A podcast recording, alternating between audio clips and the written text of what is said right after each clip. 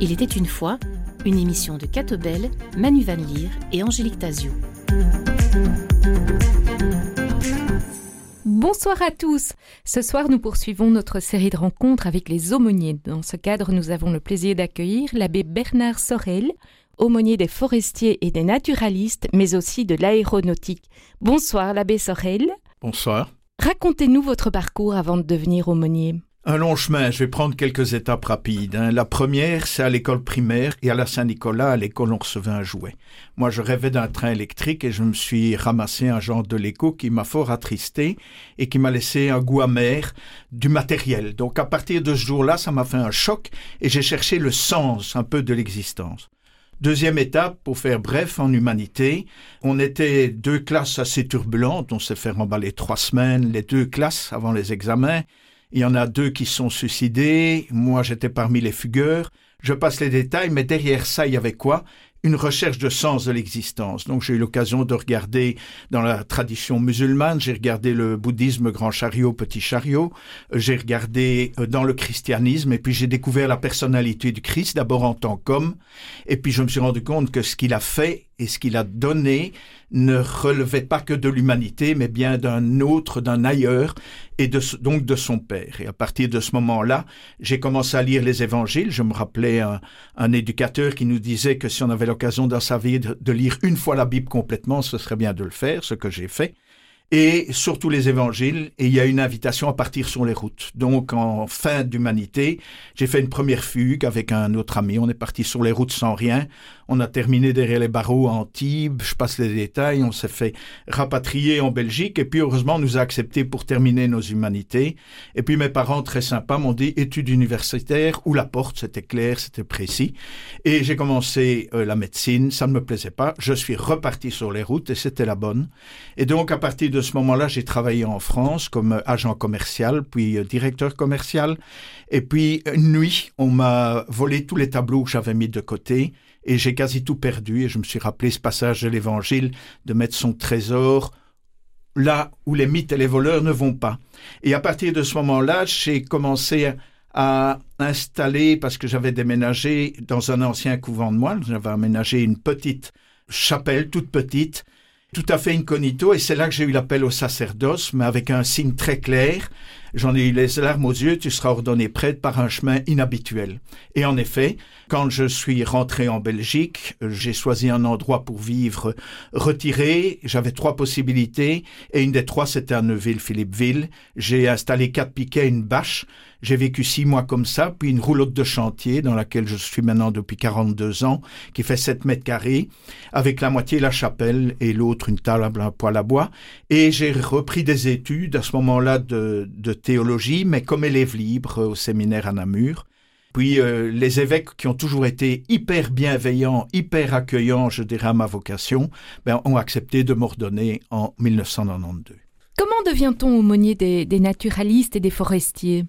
Alors, il y a un préalable important, parce qu'autrement on ne comprend pas la suite, c'est que ma vocation principale, c'est la Poustinia. Donc, pour faire simple, en russe, on dira Sayarskaya Poustinia pour parler du désert du Sahara.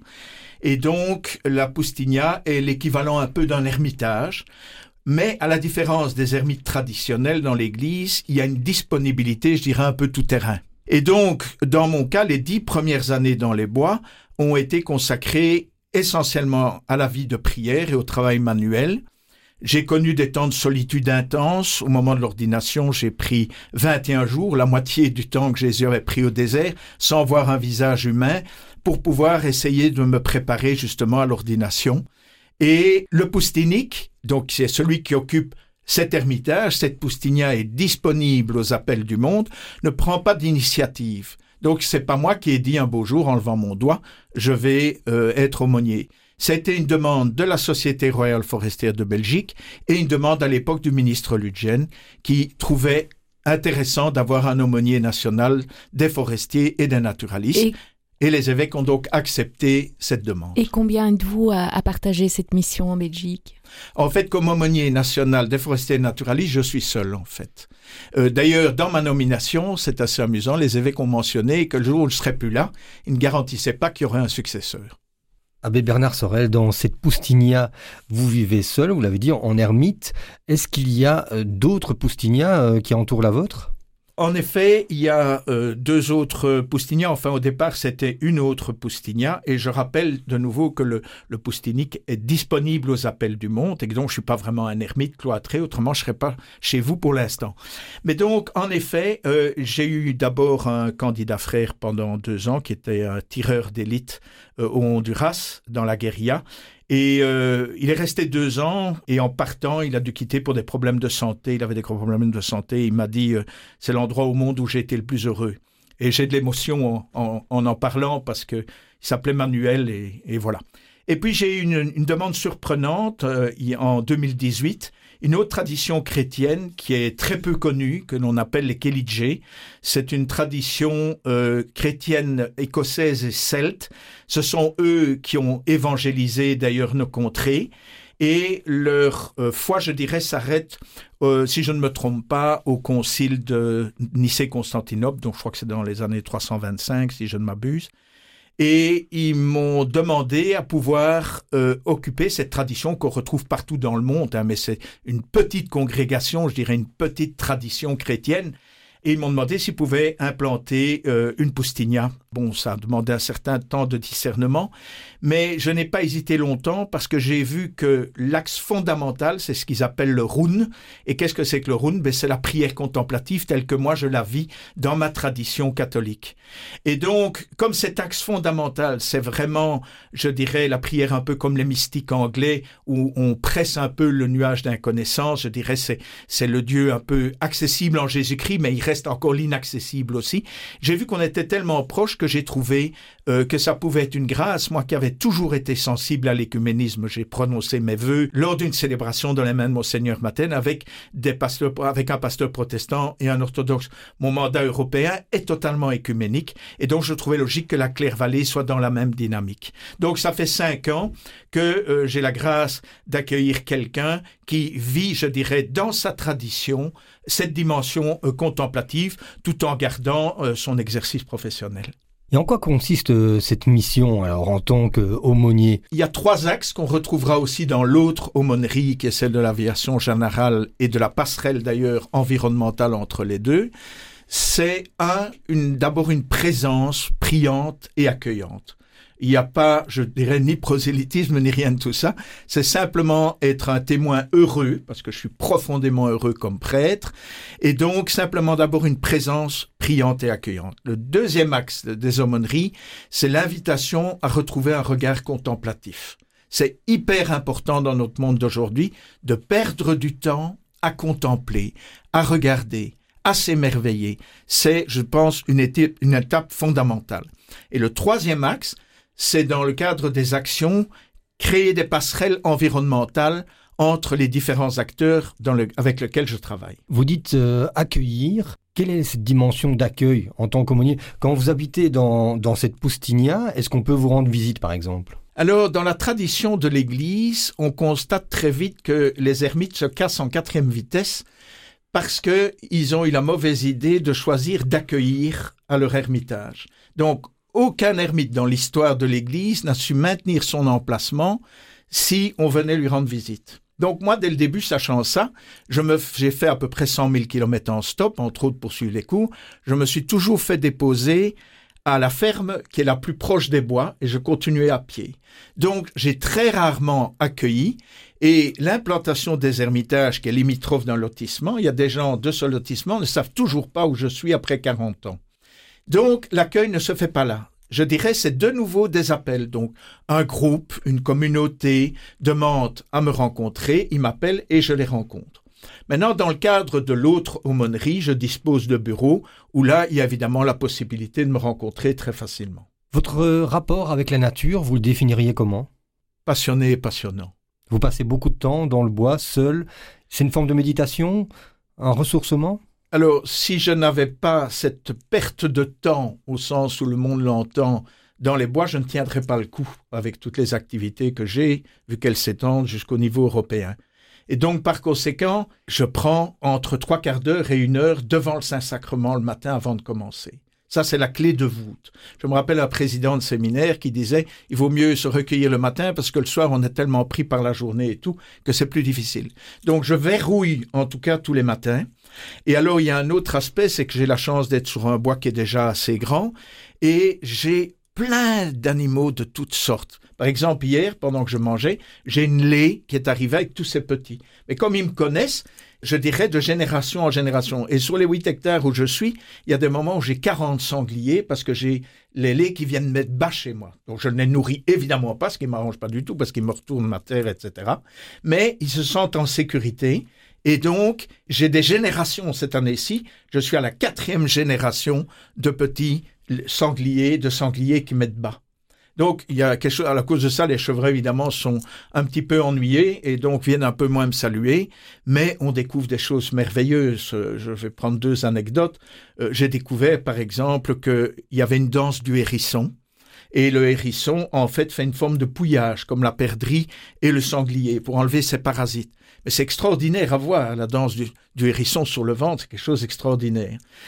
J'ai constaté, par exemple, qu'à partir du premier jour de printemps, quand le soleil, lui, tous les jours depuis 42 ans, j'ai un papillon citron qui passe près de ma cabane à partir de 11 heures, entre 11 heures et 13 heures. C'est évidemment pas le même papillon, mais donc il y a une cartographie génétique, je dirais, de ces papillons. Et les rares personnes qui viennent au début du printemps jusqu'au mois de septembre me rendre visite voient que je dis vrai parce qu'il voit passer entre 11h et 13h papillon. Et alors on découvre des choses, comme dit mon saint patron, Saint Bernard, il dit les arbres des forêts et les rochers nous apprennent des choses qu'on ne trouve nulle part ailleurs, pas même dans les livres. Et il a ô combien raison. Ce rapport à, la nature, notre société l'a un peu trop perdu, à votre sens? Moi, j'ai vu, mais ça, c'est dans le cadre de mes mandats euh, comme délégué des évêques européens en matière d'environnement auprès des autres confessions chrétiennes. J'ai travaillé euh, énormément, entre autres, sur le temps de la création pour le faire connaître. On a travaillé également avec euh, des collègues en France et Karl Gössler, qui était évêque de Brixen, sur la préparation de l'encyclique Laudato Si. Et on a vu une très grande évolution concernant la sensibilité à l'environnement sur les, je dirais, 18 années où j'ai ce mandat européen. Et donc, la société, d'une certaine façon, mais aussi nos églises ont très fortement évolué. Il faut savoir qu'au début, quand on parlait de ces problématiques d'environnement, comme par exemple à Sibiu, etc., on avait les pays nordiques et de langue allemande qui étaient les plus avancés en matière d'environnement, mais tous les pays méditerranéens, euh, la nature était encore un peu une forme de poubelle. Donc il y avait un retard environnemental qui s'est réduit avec le temps de façon magnifique. Donc je pense que, et de façon sociétale, et de façon euh, des églises au sens le plus large de toutes les églises d'Europe, il y a un très grand cheminement qui s'est fait en matière de sensibilisation à l'environnement. En septembre de chaque année a lieu le, temps pour la création qui se déroule dans un esprit œcuménique. Hein, vous le disiez, ce temps pour la création débute le 1er septembre, journée mondiale de prière pour la protection de la création, et il se termine le 4 octobre, le jour de la fête de Saint François d'Assise. Comment y prenez-vous part cette année? Alors je précise, c'est où le 4 octobre, fête de François d'Assise, qui, chose très étonnante, fait l'unanimité de toutes les confessions chrétiennes, ou le Thanksgiving Day européen, qui est un peu la fête des moissons. Donc c'est on a fait simple en disant, euh, en parlant de la fête de François d'Assise, mais donc il y a une petite nuance à apporter. Alors vous me demandez comment je participe. Eh bien d'abord tout simplement par la prière dans les bois, parce que si je n'ai pas d'appel, bon, il y a souvent des prêtres qui me demandent pendant le temps de la création d'aller faire l'homélie dans une, dans une église. Mais je dirais que pour moi, il y a quatre étapes à vivre dans le temps de la création. La première, c'est la contemplation et l'émerveillement. La deuxième, c'est quand on s'émerveille, on respecte. La troisième, c'est on agit. Et la quatrième, on célèbre. Et donc, pendant ce temps de la création, on est interpellé sur ces quatre aspects-là, et j'essaie modestement de vivre les quatre aspects. Quelle est votre fonction exacte en tant que représentant des évêques au niveau européen? La conférence des évêques européens, à partir de 1999, euh, a organisé une rencontre d'abord pour tous les évêques européens en charge des problématiques d'environnement. C'était vraiment le début et la dernière de ces six rencontres s'est faite à Namur en Belgique. Suite à ça, comme ça s'était très bien passé, et que toutes les autres confessions chrétiennes étaient regroupées dans ce qu'on appelle le CEN, qui est le réseau chrétien d'environnement européen, dans lequel il y a d'ailleurs certains catholiques aussi, les évêques européens ont demandé aux évêques belges s'ils voulaient bien me détacher pour représenter la conférence des évêques européens auprès des autres confessions chrétiennes en Europe. Donc voilà un petit peu l'origine de euh, cette demande. L'environnement, vous en avez parlé un peu, ça devient un souci aussi pour l'Église. On voit qu'il y a eu euh, l'encyclique Laudato aussi, qui a donné un, chemin à suivre. On a l'impression un peu en, Belgique que ça traîne peut-être à, se mettre en place certaines initiatives dans certains diocèses. Est-ce que vous êtes parfois consulté? Est-ce que vous entrez en action vous-même pour conseiller certaines initiatives euh, liées au diocèse alors je vais un peu en contre-pied avec vous parce que je trouve qu'il y a de très belles choses qui sont en train de se faire et je rends hommage à tous les, les responsables écologie et environnementaux de chaque diocèse. Il y a une ou deux personnes qui sont mandatées par diocèse et nous avons eu l'occasion de nous rencontrer, comme c'était au moment du Covid, ça a été par Zoom mais euh, ils m'ont demandé très gentiment de les recevoir. Seulement, j'ai eu quelques problèmes de santé depuis le mois de février et ça a été reporté mais ils font un travail magnifique. Et, mais la tâche est immense. Mais c'est la conséquence de Laudato Si, une encyclique qui a vraiment eu un impact, mais considérable au niveau mondial. Mais donc, ils font un travail remarquable, pas évident du tout. Il faut, faut être honnête. Au niveau local, c'est pas évident, parce qu'il faut savoir que l'écologie rime aussi avec économie. Et que même dans des monastères, dans des communautés, dans des projets, on va devenir sensible à l'écologie que si on voit que le portefeuille se porte mieux. Et malheureusement ou heureusement, c'est un des incitants.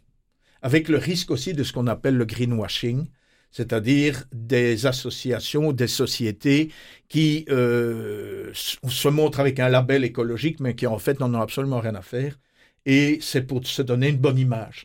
Donc il faut bien distinguer ce qui réellement va dans le sens de la cause écologique mais souvent elle va de pair avec euh, l'économie. Je vais donner un exemple concret.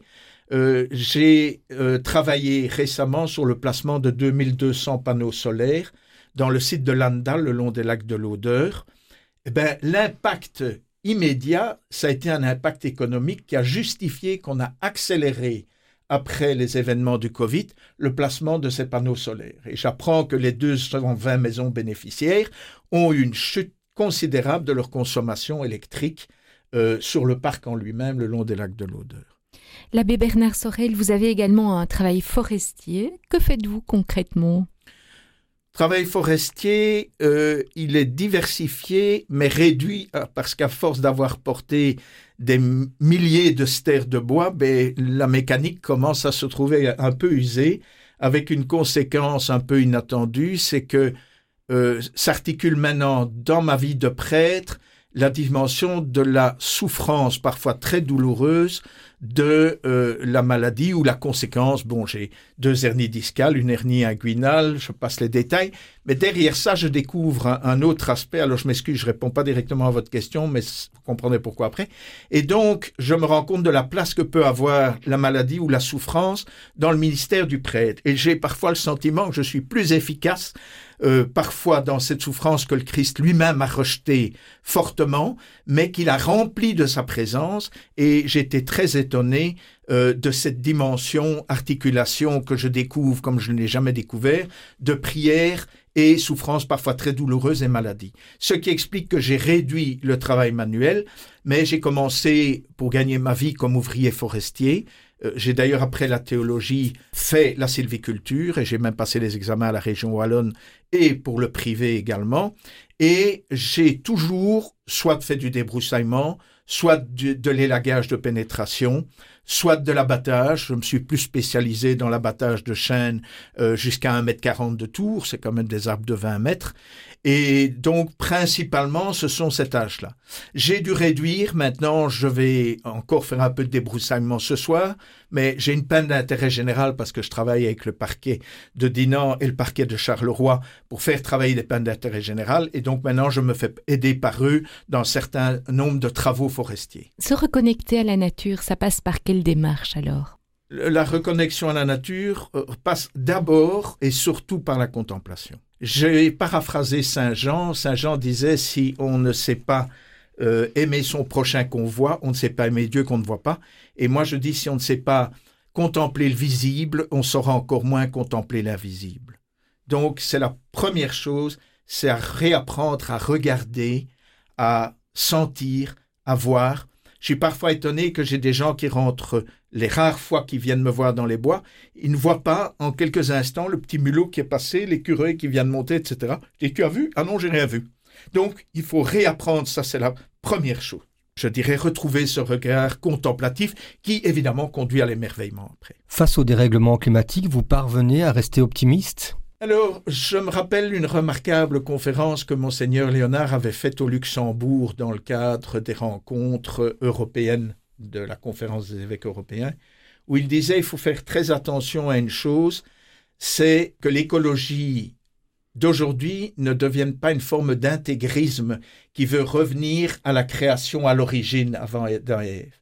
Et il a pris la lettre de Saint Paul aux Romains où il insiste, Saint Paul, sur le fait que la création est en enfantement et est marquée par le péché et qu'elle gémit également. Et il nous a rappelé qu'on ne sait pas retrouver le paradis perdu. On peut, par la prière et nos actions, freiner les dégâts du péché sur la création, mais il rappelle aussi qu'on est invité à se projeter dans la patrie où nous serons invités, qui est le royaume des cieux. Donc, il faut bien remettre les choses à leur place.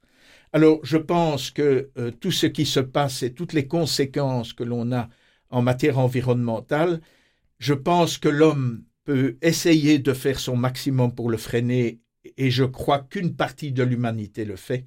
Je pense aussi qu'une partie de l'humanité n'en a absolument rien à faire et que c'est le business qui compte et l'argent. Il n'y a plus d'éthique, il n'y a plus de respect de l'homme, en oubliant néanmoins qu'ils finiront entre six planches avec des vers, comme moi et comme chacun d'entre nous. C'est nos modèles de société qu'il faut faire évoluer? Modèles de société, oui, oui, mais je pense que surtout, c'est là, il faut d'abord plus de prières dans notre monde, c'est-à-dire plus de contemplation, plus d'action de grâce, parce que quand on s'émerveille, on dit merci. Et je pense qu'il faut d'abord commencer par ce point-là, et le reste suivra après. L'abbé Bernard Sorel, euh, nous l'avons dit en début d'entretien, hein, vous êtes aumônier des forestiers et des naturalistes, mais aussi de l'aéronautique. Alors l'aviation générale, c'est un domaine qui vous inspire euh, également. Quel est votre rôle dans ce domaine? Ce qui s'est passé, c'est qu'après avoir fait la théologie et la sylviculture, j'ai fait l'aéronautique et donc j'ai passé ma licence de pilote avion et ma qualification de nuit. Et de nouveau, suite à la demande d'un certain nombre d'acteurs, demande a été faite auprès des évêques. J'ai d'abord été aumônier diocésain et puis euh, aumônier national, mais là, à la différence de l'aumônerie des forestiers naturalistes où c'est un mandat à vie, l'aumônerie de l'aéronautique est un mandat renouvelable tous les quatre ans. De nouveau, même principe, le siège, je dirais, actuel se trouve à l'aérodrome de Serfontaine. Et là, euh, de nouveau, les trois axes que j'ai évoqués, présence priante et accueillante. Quand on est en avion, il y a un regard sur la création qui est haute et qui est magnifique. Je donne une anecdote. J'ai un papa qui malheureusement venait de divorcer. Il était avec ses deux enfants dans l'avion et en descendant de l'avion, il me dit Bernard, c'est extraordinaire. Mes filles se sont tues pendant le vol. Et pourquoi je dis? Elle dit parce qu'ils ont tellement mal vécu le divorce qu'elles n'arrêtaient pas de parler. Et c'est la première fois qu'elles se sont tues émerveillés par le cadre qu'ils ont vu. Donc, et la troisième passerelle, c'est comme je l'ai dit, l'articulation avec l'environnement. Alors, je voudrais prendre peut-être rapidement les missions plus spécifiques. Euh, j'ai eu l'occasion de créer une école avion qui est en suspens pour l'instant et qui est sous législation française. Et d'autre part, il y a un point auquel je tenais beaucoup, c'était de faire voler des personnes porteuses d'un handicap. Et donc, euh, on en a fait voler plus de 1600 personnes, ça veut dire presque une centaine d'associations de toute la région wallonne, euh, de Bruxelles. Donc, on a des gens qui viennent de Moucron, de Liège, de Martelange, de Bastogne. Euh, disons, pour peu qu'ils n'aient pas déjà volé chez nous, on les accueille parce que les mécènes souhaitent qu'on fasse voler un maximum de personnes. Alors, quelles sont justement les émotions qui sont partagées par ces gens lors de, de ces vols? Je ne peux que m'extasier. La première, c'est de la joie. La deuxième, c'est la peur, parce que c'est un peu l'inconnu qu'ils ne connaissent pas. Et donc, avec euh, euh, cette peur, ils doivent surmonter eux-mêmes. Et alors, ce qui se passe, c'est que j'ai très rarement eu des personnes porteuses d'un handicap qui refusaient de monter dans l'avion à la dernière minute. Comme je n'ai jamais eu un seul malade, ce qui n'était pas le cas des éducateurs, pendant le vol. Mais ce qui est merveilleux, c'est que quand ils descendent, dix ans après, ils disent encore à leurs parents, je me rappelle ce vol que j'ai vécu. Alors il y a une question que beaucoup doivent euh, se poser. Hein. Comment conciliez-vous la consommation qui est quand même liée au, développement de l'aéronautique à vos préoccupations environnementales? Est-ce que ce n'est pas euh, de préoccupations ou de comportements qui seraient euh, aux antipodes? Non, je vais prendre juste un exemple. Il y a une publication qui a été faite à Paris que j'ai pris la peine de prendre, qui était dans une paroisse, où on disait, voilà, euh, l'avion pollue autant, le train moins, la voiture moins, etc. J'ai pris la peine d'aller chercher les sources. Donc, on m'a baladé d'une université à une université pour m'envoyer à la DEME e en France. Et la DEME m'a dit Ah, monsieur l'abbé, on a un souci. Parce qu'en fait, euh, tous les chiffres, c'est des vieux coucous. On n'a plus des résultats récents de ce qui se fait en matière d'aéronautique. C'est vrai que les compagnies ne donnent pas les chiffres. Comme pilote, j'ai pu les avoir. Et en décembre 2018, j'ai demandé à un pilote de me faire le massé centrage, le nombre de personnes à bord de l'avion, le nombre de kilomètres et la consommation de kérosène. Et j'ai vu que ma voiture polluait plus que l'avion. Donc quand je me déplace pour aller en France, donc la consommation de l'avion était entre 2 litres et maximum 5 litres, et encore le trajet était trop court, donc c'était à proscrire. En discutant avec Jean-Pascal Van Yperseel, il me dit attention, s'il consomme 2 litres, on a un facteur en haute atmosphère, donc il faut multiplier par un facteur. Et c'est lequel? Ben, Entre 1 et 5, mais il n'y a aucun scientifique qui est d'accord. Alors je dis quel chiffre vous utilisez au GIEC On utilise facteur 2. Donc ça veut dire que par passager, avec un taux d'occupation de 86%, on a 4 litres au 100 km. Donc je dois ne pas utiliser mon véhicule si je fais 1000 km. Il est plus économique et plus écologique de prendre à ce moment-là l'avion. Et donc, quel lien entre aumônerie de l'aviation et celle des forestiers? Ce sera ma dernière question. Le lien, euh, c'est le lien contemplation. Et le deuxième, c'est la passerelle environnementale. Et donc, essayer de rendre les moyens de communication actuels, quels qu'ils soient, y compris dans les hautes technologies, plus respectueuses de l'environnement. Eh bien, l'abbé Bernard Sorel, merci. Merci à vous de nous avoir suivis et à très bientôt pour une prochaine rencontre. Bonsoir. Merci à vous et merci aux auditeurs.